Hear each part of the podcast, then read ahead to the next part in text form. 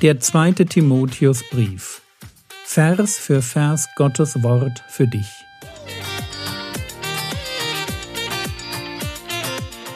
Ich brauche eine Auszeit und deshalb bekommt ihr in den nächsten Wochen eine ganz neue Reihe von mir zum zweiten Timotheusbrief.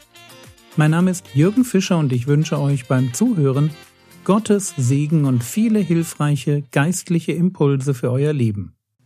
Ich, ich hoffe, euch ist das klar. Wenn wir auf der einen Seite sagen, es gibt diese Nebensächlichkeiten, die mich nicht weiter interessieren, okay, dann gibt es auf der anderen Seite aber auch diese Kernpunkte, wo auch irgendwie ganz klar ist, von Anfang an haben alle Leute dasselbe geglaubt. Und die suche ich mir in der Bibel mal zusammen. Da schaue ich, steht das wirklich in der Bibel? Steht das in der Bibel, dass der Herr Jesus für meine Sünden gestorben ist? Und wenn ja, wo steht das?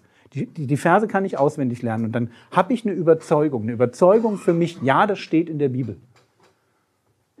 Und wenn dann jemand kommt und sagt, hm, ja, das ist so eine Art, ich weiß nicht, kosmischer Kindesmissbrauch oder keine Ahnung, wie das dann diffamiert wird. Dann kannst du einfach sagen, weißt du was? Ich bin dankbar dafür, dass einer auf die Welt kam und für mich den Job übernommen hat. Und wie du das nennst und ob du das verstehst und ob du das jetzt schlecht machst und ob du mich schlecht machst dabei, ist mir einfach völlig egal.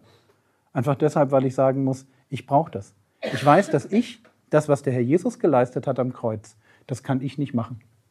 Und ich bin dankbar dafür, dass er es getan hat. Und das halten wir fest. Und eigentlich ist es so einfach. So einfach, wie Timotheus das macht. Du bist meiner Lehre, meinem Leben, meinem Vorsatz gefolgt. Wir bleiben einfach dran. Und wenn wir das tun, dann akzeptieren wir einfach, dass es immer Zeiten geben wird, wo mehr Leute gegen uns sein werden. Vielleicht auch mal Zeiten wieder, wo es weniger sein werden. Im Moment nimmt die Welle wieder ein bisschen zu. Von daher bereitet euch vor. Vers 14, du aber Bleibe in dem, was du gelernt hast und wovon du überzeugt bist, da du weißt, von wem du gelernt hast. Bleibe in dem.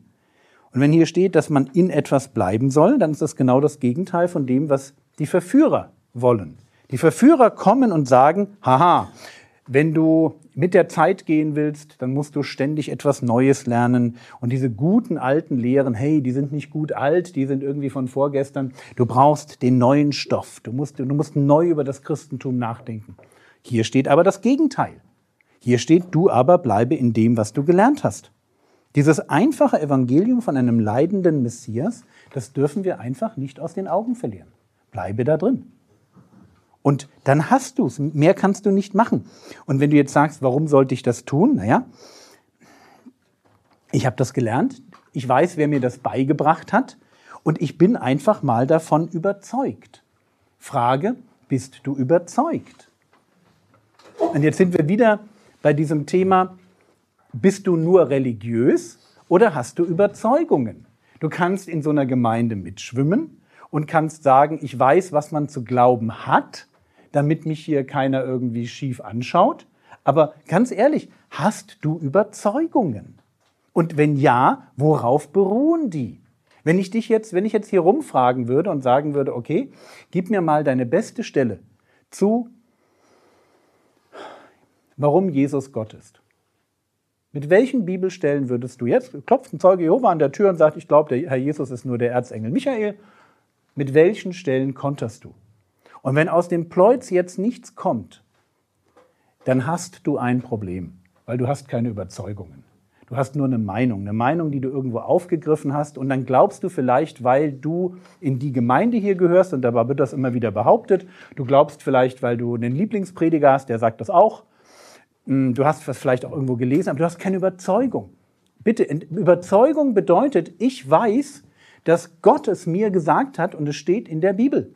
Es steht in dem Buch, was Gott mir gibt, um Wahrheit zu finden. Und ich möchte euch einfach Mut machen. Ich will euch jetzt nicht runterputzen. Ich will einfach nur, dass ihr darüber nachdenkt. Okay, wenn ich Überzeugungen gewinnen will, dann muss ich wissen, wo etwas steht.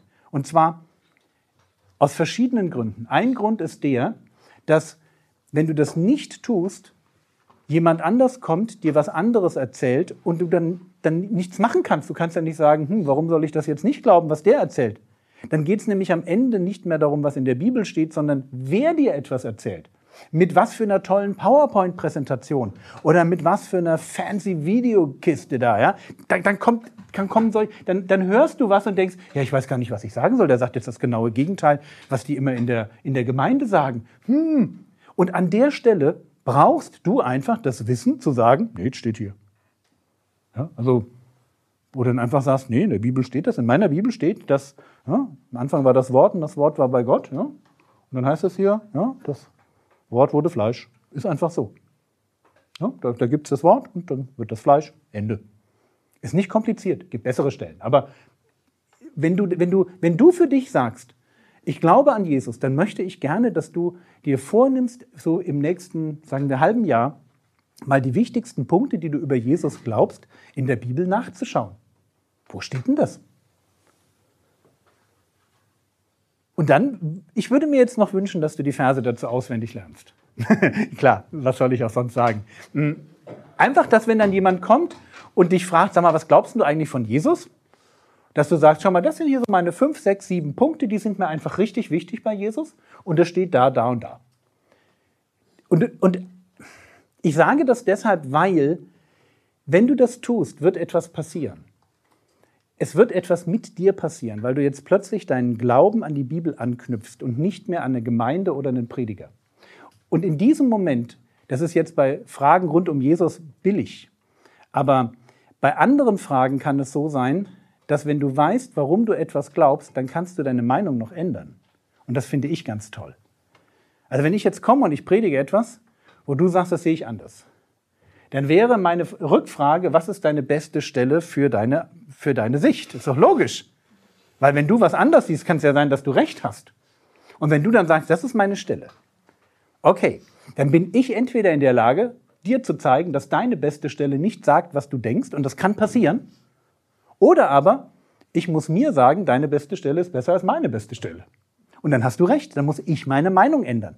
Wir können Meinungen in biblischen Themen aber nur ändern, wenn wir wissen, warum wir etwas glauben und nicht nur wissen, was wir glauben. Ich hoffe, ihr versteht das und deswegen ist das so total wichtig, dass wir bei Themen wissen, wo sie stehen. Okay. Also, eine Überzeugung entsteht dadurch, dass ich mir bei Themen anschaue, wo sie stehen. Und natürlich ist ein Argument immer auch, von wem ich gelernt habe. Bei Timotheus sind das Eunike und Lois, Mutter und Oma. Und die haben, Vers 15, und weil du von Kind auf die heiligen Schriften kennst. Hier die heiligen Schriften meinen oder der Begriff meint das Alte Testament. Heilige Schriften werden in der jüdischen Literatur, dieser Begriff wird in der jüdischen Literatur für das Alte Testament verwendet. Und klar, von Kind auf, man hat etwa so mit fünf Jahren angefangen, den jüdischen Kindern das Alte Testament beizubringen. Und da scheint jetzt auch die Mutter bzw. die Großmutter hinterher gewesen zu sein. Und jetzt ist es spannend. Wir reden hier über das Alte Testament. Dieser Begriff Schrift als ein Begriff, der Texte beschreibt, durch die Gott mit den Menschen kommuniziert. Das ist Schrift. Dieser Begriff Schrift wird dann auch von den Christen auf das Neue Testament ausgedehnt. Das braucht ein bisschen, so bis Ende zweites Jahrhundert, dass das dann aufs ganze Neue Testament ausgedehnt ist. Aber der Prozess selber, dass man neutestamentliche Texte bereits als Schrift identifiziert und tatsächlich auch, dass man anfängt zu glauben, dass da Gott durch neue Schriften mit Menschen kommuniziert, das sehen wir ähm, bereits im, im zweiten Petrusbrief. Da wird nämlich von Petrus über die Paulusbriefe was gesagt. Und das ist ein ganz tolles Zitat für alle die, die sagen, warum schreibt Paulus bitteschön immer so schwierig? Ja, hat ja manchmal bei Paulusbriefen so ein bisschen den Eindruck, geht kaum schwieriger, geht kaum irgendwie kürzer und verschachtelter. Genau, das denkt Petrus auch und schreibt das dann auch. 2. Petrus Kapitel 3 sagt er, Vers 15, und achtet die Langmut unseres Herrn für Errettung, wie auch unser geliebter Bruder Paulus nach der ihm gegebenen Weisheit euch geschrieben hat, wie auch in allen Briefen, wenn er in ihnen von diesen Dingen redet. Und jetzt kommt's. Also 2. Petrus 3, 16, Petrus über Paulus. In diesen Briefen ist einiges schwer zu verstehen. Ja, stimmt. Was die Unwissenden und Unbefestigten verdrehen, und jetzt kommt's, wie auch die übrigen Schriften zu ihrem eigenen Verderben. Also hier wird ein Fachbegriff Schrift, der aus einem jüdischen Hintergrund fürs Alte Testament verwendet wurde, angewandt auf einen neutestamentlichen Brief. Und wir merken, in den, im Denken der, der Christen ist diese Schriftwerdung tatsächlich gerade weiter am Laufen und wird dann etwa Ende zweites Jahrhundert abgeschlossen sein. Weil du von Kind auf die heiligen Schriften kennst, und jetzt wird spannend, die Kraft haben, dich weise zu machen. Hier steht nicht, die Kraft hatten, sondern haben. Also bis zu dem Zeitpunkt, wo er das schreibt, meint Paulus, dass im Alten Testament Kraft steckt. Die Kraft haben, dich weise zu machen. Das heißt, wenn du weise werden möchtest, lies das Alte Testament, studiere das Alte Testament. Und ihr jungen Leute, ich hoffe, ihr wisst dass Es gibt nur ein Buch in der Bibel, was speziell für euch ist. Und das ist das Buch Sprüche. Das steht extra da für junge Leute. Für alle die, die sagen, hey, ich bin noch so ein bisschen Teenager-mäßig drauf, ich habe irgendwie das Leben noch nicht gecheckt. Die heißen in der, in der Bibel heißen die die Einfältigen. Ja, ich bin so, ein, so eine Einfältige. Ja, so, ich habe da irgendwie noch ein bisschen was vor mir. Studiert das Buch Sprüche. Kann ich euch nur empfehlen. Und ihr Älteren, wenn ihr es noch nicht gemacht habt, studiert das Buch Sprüche. Steht auch in Sprüche 1, dass es auch für die, die schon viel wissen, noch immer neue Dinge zu entdecken gilt. Und es sind neun, über 900 Verse. Also schau mal, was du da auswendig lernen kannst. Ja, da bist du eine ganze Weile dabei.